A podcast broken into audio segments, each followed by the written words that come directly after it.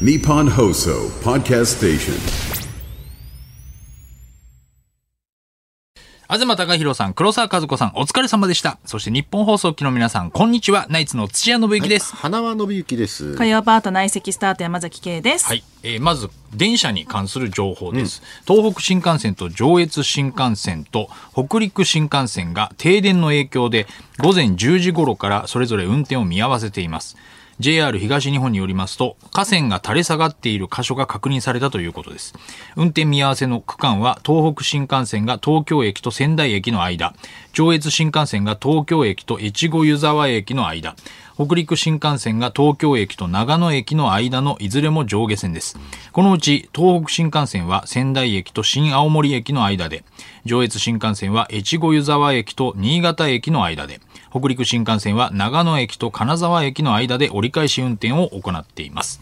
JR 東日本によりますと運転再開の見通しは立っておらず、再開までに相当の時間がかかる見込みです。ご利用の方はご注意ください。ということで、ナイツラジオショー、本日もよろしくおお願いいたします。ます。今日あの純純宝淳二さんの散歩の番組あんじゃん朝。はい。純散歩。純散歩見てて、んあの航空自衛隊かなんかに行って、その戦闘機みたいのがこう昔のやつが置いてあって、はい。はい。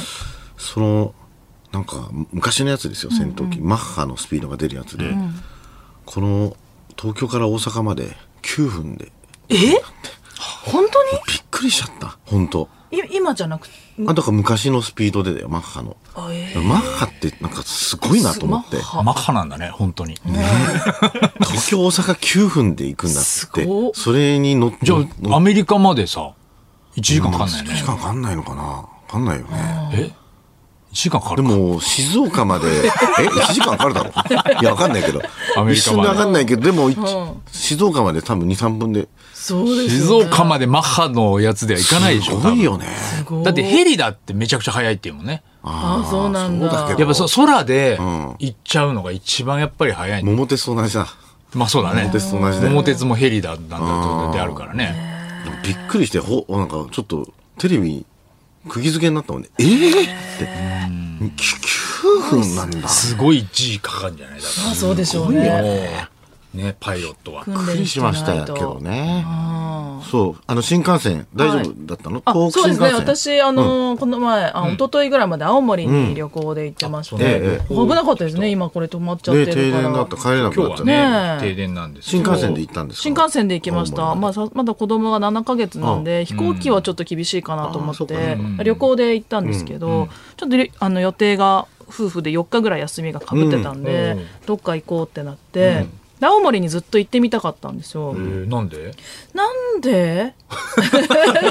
青森行って。聞きたいよね。なんで本当は、うんあのー何？奥入瀬渓谷とかに行ってみたかったんですけどただ雪でちょっと時期的に厳しいんで、冬にね、青森行くってなかなか。あと三内丸山遺跡にも行ってみたかったんですよずっと。え？あの縄文時代の、あのそこ有名なんかこの木のこういう塔みたいに立ってるとこ知らないですか？知らない。あ知らないですか？はい。そこにすごい行ってみたくて、でじゃあちょっと雪の状況によって遺跡は行けるけどちょっと奥入瀬渓谷はまあなしにして、うん。まあ、寒い時に寒いところに行くのを楽しもうみたいな感じで、うんうんであのストーブ列車に乗るのもメインの結構イベントにしてたんですストーブ列車。そうなんかテレビとかでたまに見たことないですか、昔の感じのあの電車の中にストーブがあって、そうでストーブの上でこうスルメを焼いてであの駅のあのななんつうか駅員さんっていうか車掌さんみたいな人がこうスルメをこう軍手でこう裂いてくれてそれと日本酒を飲みながらこう雪景色の中をストーブので電車が走っていくっていう。あそれいいね。そうその雰囲雰囲気あってそうだからもうそれをもうメインというか、うんうんうんまあ冬っぽい感じでっていうことで行ったんですよ。いい。すごくいい旅行。そう、うんそう。でも意外と結構観光客の人とかいて、で切符買うところでこう並んでたら、なんか結構時間がどんどん迫ってきてるのに、一人一人すっごい時間かかってて全然進まないんですよ。で私の前の人が、怖いね。もうちちょっと初老のまあご夫婦だったんですけど、なんかすごい戸惑ってて、どうしたんですかって聞いたら、乗車券は持ってるから、指定席券だけ欲しいって、なんかそあそのストーブ列車に乗る前の段階の電車に乗る時だったんですけど、言ってて、あ、じゃあこうやるんですかねみたいな感じで、私と私の後ろのお兄さんと二人でやってたんですけど、あれなんか金額が、その指定席券だけにしてはちょっと高いなってなって、あれどこで間違ったんだろうってなったら、今度もっと後ろのお兄さんが前に出てきて、あ、これはって言って、こうです、こうです、こうですってやってくれたんですよ。で、これでいいですかってなって、うんパッとそのお兄さんがその初老のご夫婦のチケットを見たら、大人の休日クラブって書いてあったんですよ。なんかその、JR の何かやってるやつ。あれ？これ持ってるんですか、だってそしたらそのお兄さんがすごい鉄道詳しい人で、あこれ持ってるんだったら指定席何回使いました？って言ったら、今4回かな。ああ。と2回使えるんで、これで指定席券追加なしで買えますって言って、ちょっと待ってください。ピピピピピピピピピこれで大丈夫ですって言ってもうお金なかからずに、その大人の休日クラブの券を使って買ってたんですよ。あすごい。でさらにそのあのご夫婦に、これはねすごい難しいんでできなくて当然です。分かりにくいですよね。っていうあ言葉までかけててうんめっちゃ優しいしなんかかっこいいと思って、うん。で次うちらの番で普通に切符買って買って、でこっちにずれたんですよ。そしたら私の後ろにいたのが今度中国の方だったんですよ。で中国の方もうーんって悩んでたら、そのお兄さんが中国語でー。対応したんですよ、この中国語も喋れんの？そう。えすっかっこいいと思って。ー、何者なの？かんないんですけどなんか中国語でこれはこうやってやって買いますって言って教えてあげて、あのコミュニケーション取って全員並んでる人時間間に合って。すごい。お兄さんってそのお兄さんのことも知りたくてうん。ずっと気になっちゃったんですけど、まあ、それで一旦まあみんな無事に電車乗ってそこから乗り換えしてストーブ列車に、んあの乗り継いだんですよ、うんうんうん。そしたらまあまあ人いたんで、その車掌さんみたいな人が、あのお荷物は棚の上に上げてくださいって言ったんですよ、そしたらあの私は、あの子供を抱っこしてたんですよ、ん。で夫がベビーカーと荷物を持っているはずだったんですよ、ん？うん。そしたら「あれ荷物は?」って言ったらあっ？て言って、えその一個前の電車のあーもうやだ。あらららら乗せたまま。テンション下がるなそれあのいってなっちゃって。もう乗り換えちゃったもう乗り換え乗り換えちゃって、ってなって、で、その乗り換える前の電車は秋田行きの電車だったんですよ。うわ神棚に乗せちゃうから、ってなって、どうするってなったんですけど今もう駅の電話番号とかってオープンになってなくて、その JR のお問い合わせセンターみたいなとこしか出てないんですけど、そういうとこってね、まあ繋がらないんですよ。で、どうしようってめっちゃへこみ出してうん、どうするどうするっつって、うわーとかって言ってたら、そのあの、イカ咲いてくれてる、あの女性の車掌さんみたいな方が、どうしましたって声かけて、そのどうしようって声聞いて、でじゃあとりあえずここの駅に電話してくださいって言って、駅の直通の電話番号教えてくださったんですよ。で、駅に電話したんですけど、一旦秋田まで荷物は行っちゃうと。で、あの、着払いでお、ご自宅にお送りするか、秋田に取りに来ていただくしかないですって言われたんですよマジかよと。しかも、3泊4日の旅行の2日目だったんで、ベビーカーでしょ？あ、ベビーカーだけ持ってたんですよ。アメリカだけ持ってて、はい。それ以外の。だけど、もうちっちゃいバッグは持ってたんですけど、うんうん。貴重品は入ってたけど、ー着替えとか。着替えとか、ね。子供のミルクとか、ー全部リュックに入ってて。それも大事だからね。で、本当はそのストーブ列車に乗って、途中下車して、なんか、太宰治の聖歌とかもあるんですよ。斜陽館っていう。で、そこを見て、あの、帰ってくる予定だったんですけど、もうストーブ列車行って、とりあえず帰ってきて、で、その日、そのなんか、夫婦二人だったら、もっと行き当たりばったりの計画でもよかったんですけど、子供がいるから、もちろん旅、ホテルも取ってるし、だから、一旦秋田に行ってうん、帰ってこなきゃいけなかったんですよね。で、ご飯の予約もしてたから、それまでの時間に帰ってこなくちゃいけなくてうん、調べたらうまくいけば一応行けるんですよ。えだからストーブ列車、ただただ往復してう、ん。そこから急遽秋田まで、ええ片道2時間ちょっとかけて、えー。荷物を取りにだけ行って、帰ってきて、ん2日目終わりでした。もう往復4時間ぐらいかかっちゃった往復5時間ぐらいかかりましたね。でもそれでも宿のお食事の時間になっちゃって,、なっちゃって。そうか。そう、だから、ああの、ハイパーお兄さんなんか余計すごいかっこよかったように見えてきてたんだ。あのお兄さんそこにはいいなかった。じゃあ、あのお兄さんがいたらもしかしたら、頼りになるお兄さん見た後だったでしたからでしたら、って言って、もしかしたら、なんとかしてくれたのかもとか思って。できないでしょ。その秋田に荷物行っちゃうやつはさすがにできないでしょ、スーパーお兄さんも。ハイテツ、ハイテツのね、お兄さんが。ハイテツ、ハイテツハイ。パー、ハイパー接客お兄さんが。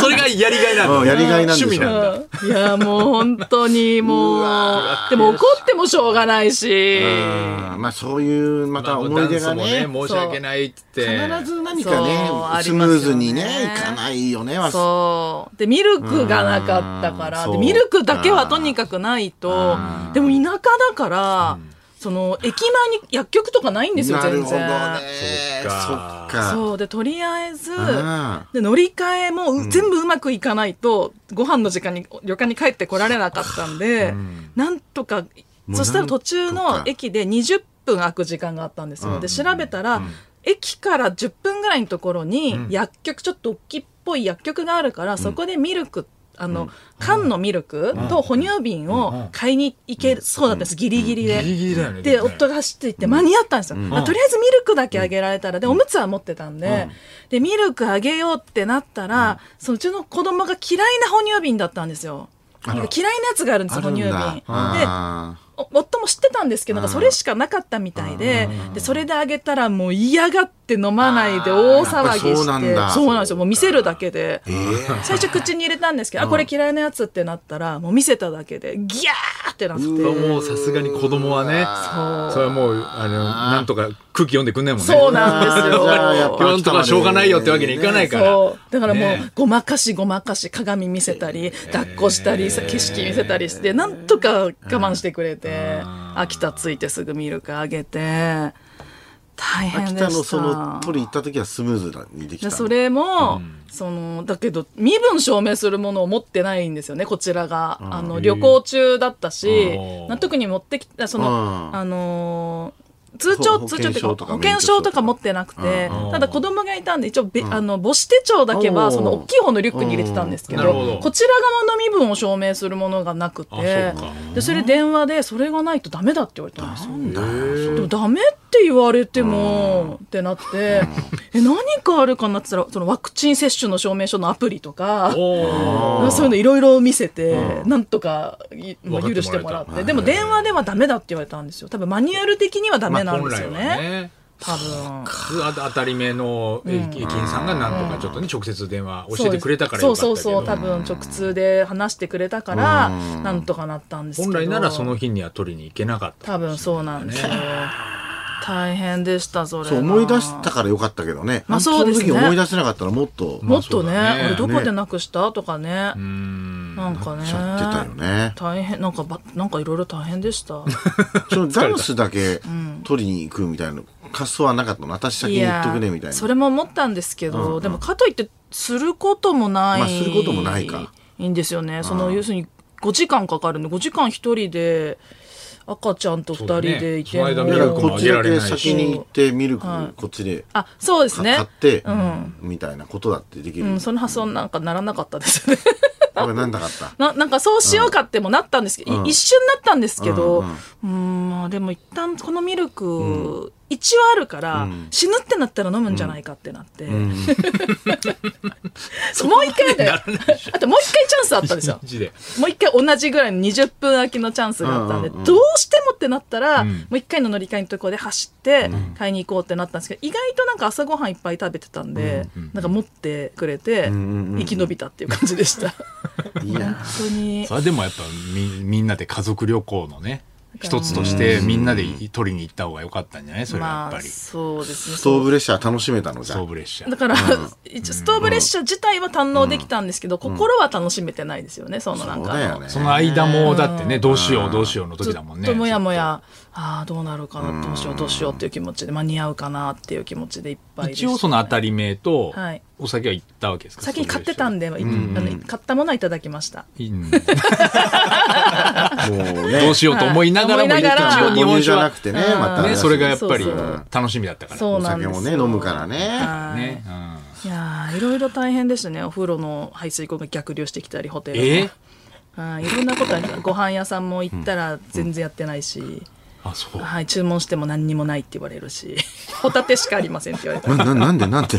なんか多分オフシーズンだからじゃあもうないですか、ね。冬はもうやってないんだ。なんかね、やってないかった、やってない店もすごいたくさんあったし。でもケイちゃんちみたいに冬の青森を楽しみに来てる人たちはいるはずなんです。だからそういう人たちがやってる少ない店に集中しちゃうから居酒屋みたいな、なんかご飯屋さんも何軒も電話したんですけど、5軒は断られましたね。で1回は夫の友達が向こうに住んでるっていうことうんうんでねうん。でその人と一緒にご飯食べる予定だったんですけど、その人もめちゃくちゃ電話してくれたらしいんですけど、全部いっぱいって言われたって言って、え。で結局ホテルのホテル、あのレストランに1回なるってなったんですけど、なんかメニュー見たらなんかファミレスみたいな感じで割と、なんかせっかくハンバーグ定食とか。そうそうそうそう、なんかせっかく青森来たのにってなって、うん。まあね。もう全部一軒一軒飛び込んで、今日空いてますか今日空いてますかって言ったら一軒だけ空いてるところあって、なんでこんなに店なんかだから食べさせる気がないんですよなんか食べさせる気がもう。空いてないんだもんね。空いてないんですよ。お寿司屋さんも2軒行って2軒ともやってなくて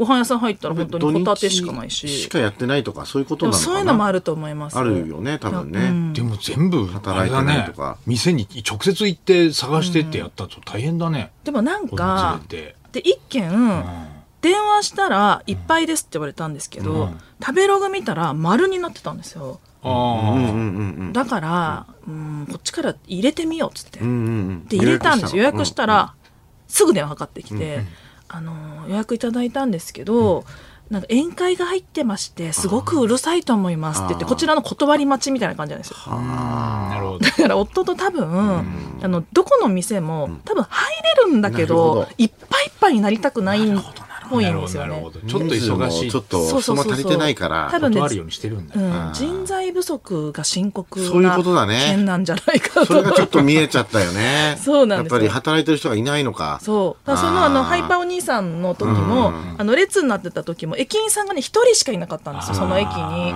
で駅員さん一回出てきてくれたんですけど、他の業務もしなきゃいけないから、すぐ戻っちゃうんですよ。どこも人手不足。人手不足だね。が深刻。そりゃそうだね。今の日本。結論。今の日本の今の日本の問題。実情だね。実情。特に地方でそれが、あの、明らかになってきてますね。そうだね駅前の薬局高松菜奈みたいにやめてください。高松菜奈じゃないんだから。じゃあ、急に。そんなの。面白漫才協会員。そうだね、いやー、大変でした、いろいろ。ねうんでも、楽しかったです、結果。雪は見れました？あ、でもね、そんなでしたね。そんななの？そんなだってめちゃくちゃ怯えて、防寒着めちゃくちゃ持ってったんですけど、全然いらなかったですね。あそうええなんか、うん。ね、はい。雪めっちゃ降ってる。今のシーズン青森って言ったらねそう思ったんですけど、うんなんかそ、それは全然でしたね。まあ、日陰のとこだけちょっとこう、なんかアイスバーンみたいな感じになって残っちゃってるとこありましたけど、えそんなもん？そんなもんです。全然あの、ほ歩道とかは、あの、全然普通のに見えてました、コンクリート。あそう行ってみないとわかんない、ね。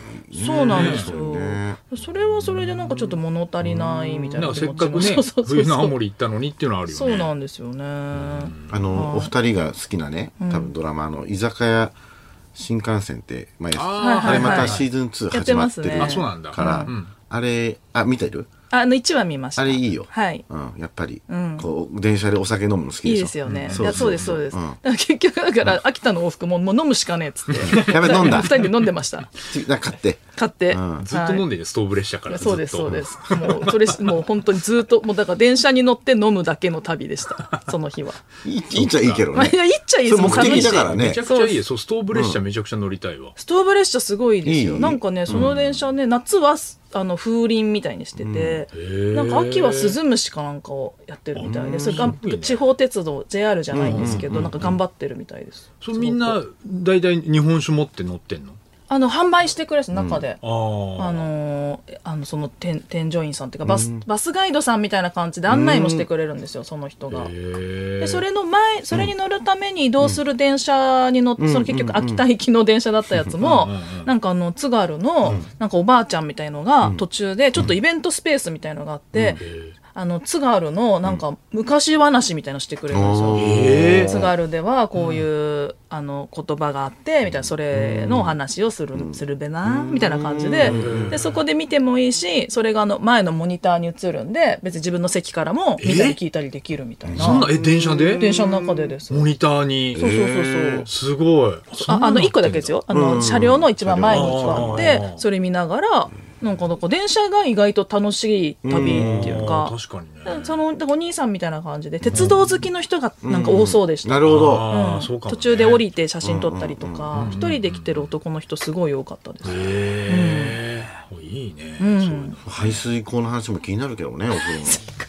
逆流したって。なんか逆流してきてでも部屋も満室だから空いてませんって言われたりとかして、でも今今多分お風呂入ってる人が多いから詰まってるから、まあ、時間ずらして入ってくださいって言われたりとか。どんな理由いなの？やそうなんです。そんなことを、でもこちらにもいろんな事情があるじゃないですか。今入りたいっていう。今入りたいと思って寒いから、で入る前だったからよかった。寒いから一回シャワーで温めとこうと思って、そしたら逆流してきたんで、あのフロントに電話したらそう言われて、で、次の日でもチェックアウトするときに、あの総支配人が謝罪したいって言ってるって言うんですけど、いいですいいですって言って断ったんですよ。であのそのであでそここ出るんで、あのタクシー呼んでもらっていいですか？って言って待ってる間に、あの旦那が、うんなんか暇だし、なんか面白いから総支配人にやっぱ謝罪してほしいなって言い始めたんですけど、やっぱりしてもらっていいですか？とは言えないじゃないですか。もう。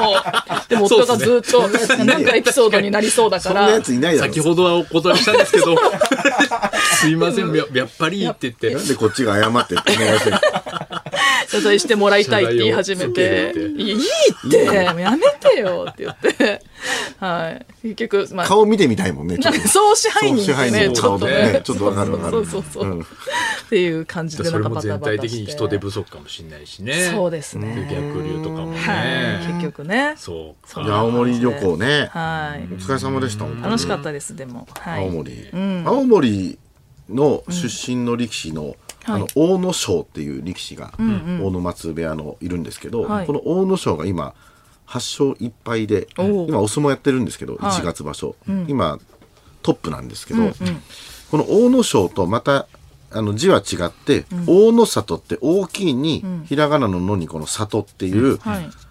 この力士が、ん。もうとにかく強くて、今若いんでしょ？まだ、まあ、若いんですよ。23歳とかで、へ学生横綱出身で、アマチュア横綱で2連覇して、鳴り物入りで角界に入ってきて、まだ3場所目か4場所目で、今幕下、幕の内の15枚目っつって、まあ要するにこの、一番最高の、あの、クラスに入って、優勝争いで、今この人も8勝1敗。でもう取り組みも全部見てるんですけど、めちゃくちゃ強くてでかい。え190センチぐらいやってーそんなでかいんですか？大野里、それでもう割と実力派って実力のある力士が吹っ飛ばされてんのもうみんな、えー。サンクチュアリでしょだから。ああそうサンクチュアリの。サンクチュアリのあ静静内みたい静なああ静内だ。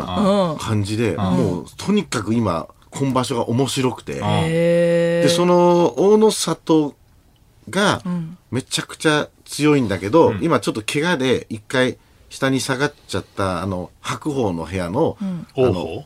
えっ、と、えー白王鵬。白王もともと落合っつって、で落合も、ん。その、えーアマアマチュアで高校で優勝して入ってきて、もうすぐ上がったんだけど肩の怪我で一回いやあの手術かなんかして、はい。で今下がってんだけど、そのもう将来その二人の時代になるんじゃないかって言われてるのね、白王鵬っていう。白王鵬と大野里。大野里、でさらに今えー王鵬っていうね今言ったあの大竹部屋の,、あの元のその大鵬のお孫さんがいて、あと今琴ノ若っていうね、えーその琴ノ若のお父さんも前前の琴ノ若ってめちゃくちゃ強い力士であの、下半身がしっかりした。下半身がしっかり。その琴ノ若。の、要するにおお奥さんのお父さんが、あの先代のあの佐渡ヶ嶽親方って元横綱琴桜っていう、だから琴桜の孫なのよ。琴ノ若が。孫がそう。で、孫琴ノ若王鵬っていうサラブレッドに、この大野里で白王鵬っていう、若い超強い力士が増えてきて、うん。で、その大野里とかのことをいろいろ調べたら、大野里が、この結構、まあ何回かしか負けたことないんだけど、アマチュア時代に。負けたよ、モンゴルの力士がいるわけ。でそれもモンゴルの名前だからめちゃくちゃ長い。なんとかに負けたっていう感じ、で、そのモンゴルの力士が、えー、が、あの、おおのさ一番最初に言った大野賞と同じ、大野ま松部屋の、大野勝っつって、最近入ったの。で、そいつが、まためちゃくちゃ強いの、モンゴルで。で、この白王鵬っていうのが、今、怪我して幕下に落っこっちゃったでしょ、で、幕下で今唯一いっぱいしたのが、その大野勝なの。で、大野勝もまた、出てきちゃったから、で、その大野勝の兄弟子が、お大野ちょちょちょごめんちょちょごめんちょちょちょごめんちょ相関図がっと興奮してるとこ申し訳ないけどもうもう無理もう無理。えもう無理。相関図途中までは分かった。途中までは分かったけどちょっと増えすぎた。うん。大野賞はそんなに若くないの？大野賞もまあまあ若い。あ青森出身の。うん。でもやっぱその下の大野里の世代が熱いって話ね。大野里の世代が今めちゃくなちゃ熱い。何人何人熱い？大野里、えー、だから、大野里、琴ノ若、はい王鵬、白王鵬白王鵬、あとこ、えー、要するに大野勝。大野勝。こん。な勝がモンゴルの方ですか？大野勝がモンゴル。ね。あオッケーオッケーオッケー。これ相当面白い。あと1、2若手が。年後、めちゃくちゃ、で、そのちょっと上が朝青龍の甥っ子の豊昇龍。ああ聞いたことあります。あと、もう大関だもんね。そう、霧島、新しくなった霧島。これが今、よ綱取り目指してますから。霧馬山から霧霧馬だから霧、だから霧島、えー、豊昇龍、まあその上には照ノ富士もいるんだけど、そこら辺の、この、ちょっと、その前に強かった、まあ大関までなっちゃった力士たちに、こうこの今若い世代がもうブワーって出てきたから、あの、とてつもなく面白いですね、今場所。はい。大野、とにかく大野里。青森。は青森は？青森は大野賞。青森は青 青森大野賞。青森大野賞からその話をしたかったのね。だから、まあ、青森ちょっとだけです。そうでしたね。そうでしたね。あそうあのでもその、若手5人の大野中に青森賞ねの大野松部屋に、要するに大野賞が、えっと、重量ぐらいになった時に僕、あの、密着で何回か番組で行かせていただいて、へ大野松部屋の力士と、こう、親交がなるほど。あって、でその時小野松親方っても、えっ、と、ね、えー元マスラオっていう力士で、えー白いウルフって言われたのね、千代の富士に体型が似てて、色白でね。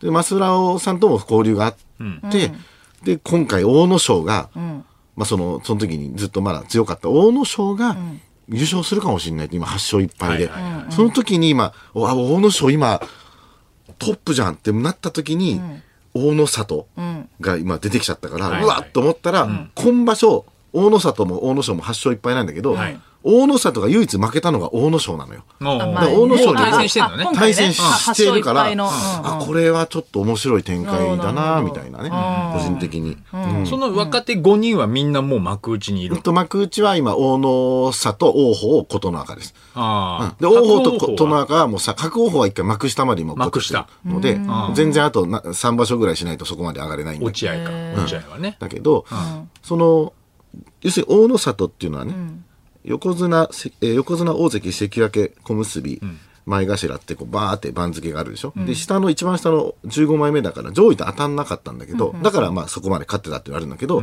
いよいよ今日から、もう大野里もあまりにも強いから、上位に、あの、当たるようになって、今日、琴ノ若、今関脇ですから、琴ノ若、大関になるんじゃないかって言われて、その琴ノ若と大なるほど。野里。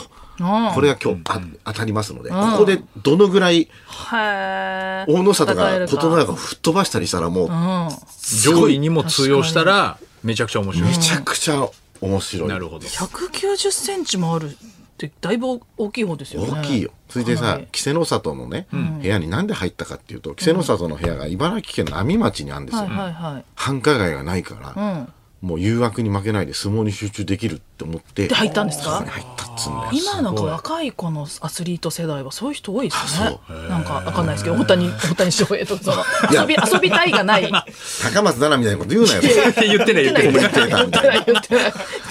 全部高松奈々にすんなよ全然言ってないです。会いたいのかな？高松さんになんか。いや、まあ、ちょっと合ってるけどね。いや、大野里が、えーすごいよ。でも面白そうって思いました。面白いよ、今場所。本当ですね。うんとんでもない人が来たからね。でさ、まあ、それはもう話長くなっちゃうけど、面白いのが、その大野里のね、一個下の日体大の一個下で、学生横綱になった人がいるのね。それが、あの、花田、えー秀虎っていう名前で、原田ま、正さんに似てるんだけど、全く関係ないんですよ。これええここが一つトリックなんですけど、花田家の血は引いてないの？関係ないんですけど、うん。花田秀虎って名前かっこいいじゃん。花田秀虎が、小野里に勝ってんだよ。でもう、角界入ったらもうめっちゃ強くなるって言われたんだけど、今、アメフトに挑戦してます。ああ、それこそ若者花田じゃん。そう、だから、もう、俺はてっきり、あの、原田正の息子、息子だと思って、調べてて、うん、原田秀虎って誰だみたいな。相撲からアメフトで、行ったこいのも一緒なのにつ、。強いみたいな。で、アマチュア横綱になってんだよ、原田秀虎も。むっちゃ強いんだけど、それは、アメフトでいいとこまで行ってんの？アメフト今、あの、いいとっていうか、なんかその、まあ大学生なんだけど、まだ22歳ぐらいで、その、ちょっとこう、こ修行、武者修行じゃない、交流して、えこれから、うん、だから、になんか、もしかしたらまだ相撲もやるかもしれない。なんか新聞とかには二刀流って書いてあったけど、えーイケメンなの。だからこの花田秀虎さんとかが、なんか角界入りしたらまた、とんでもなく話題になるだろうし、ああ、なるほど。すっげえ面白い、なんかやっぱり今、相撲が。うんなんかやっぱ相撲の確かにかイケメンでしょ？っこいい。花田秀虎。うんうん、あの、あの、柔道の、本当だなんとかウルフ、ウルフさんみたいな。あこれが超強いのよ、相撲が。だけど子供の頃からアメフトをやりたかった。アメフトやってる。アメフトやってる。そうなのめっちゃ走るんだ、だから。そうなの。で、これが大野里に勝ってるからね、あんな強い。うんなるほどねだからすごい時代です。うんこれはだからまあ、例えたらもうく、クラゲとか、まあ M1 で言えばクラゲとか、ちょっと入ってこないな。ちょっと入ってこないな。クラゲダイヤモンド。クラゲ世代みたいな。そこら辺時代でしょ。言われてないじゃん、クラゲ世代って。クラゲ。ダイヤモンド。旧、旧ダイヤモンド。クラゲ世代じゃないんですよ。昨日もあったけど、クラゲ本当に花なかったよね。クラゲ。でも朝、ラビット見てたら、明日のラビットは、クラゲが、なんとかのロケッツはクラゲ、ラビットロケッツ。ロケッツすごいう嬉しかったもんな。嬉しいですね。使ってくれてありがとうと思ったもん、ラビット。うんあんな、あんな奴らを。サーティ、サーティワンとか行くんじゃない？サーティワンとか行くんだろうな。そうそうそう確かにあーいいっすねサーティワン行く漫才で使ったね、とこにね。かもしれないね。いやもうぜひね、あの大相撲も注目してください。ね、初場所です。はい。それではそろそろ行きましょう。ナイツザラジオショーはニッポン放送で毎週月曜日から木曜日お昼1時から生放送しています。ラジオ、ラジコでもぜひお聞きください。